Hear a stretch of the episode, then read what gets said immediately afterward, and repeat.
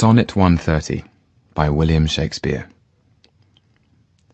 My mistress' eyes are nothing like the sun. Coral is far more red than her lips red. If snow be white, why then her breasts are dun. If hairs be wires, black wires grow on her head. I have seen roses damasked red and white, but no such roses see I in her cheeks. And in some perfumes is there more delight than in the breath that from my mistress reeks. I love to hear her speak, yet well I know that music hath a far more pleasing sound. I grant I never saw a goddess go. My mistress, when she walks, treads on the ground.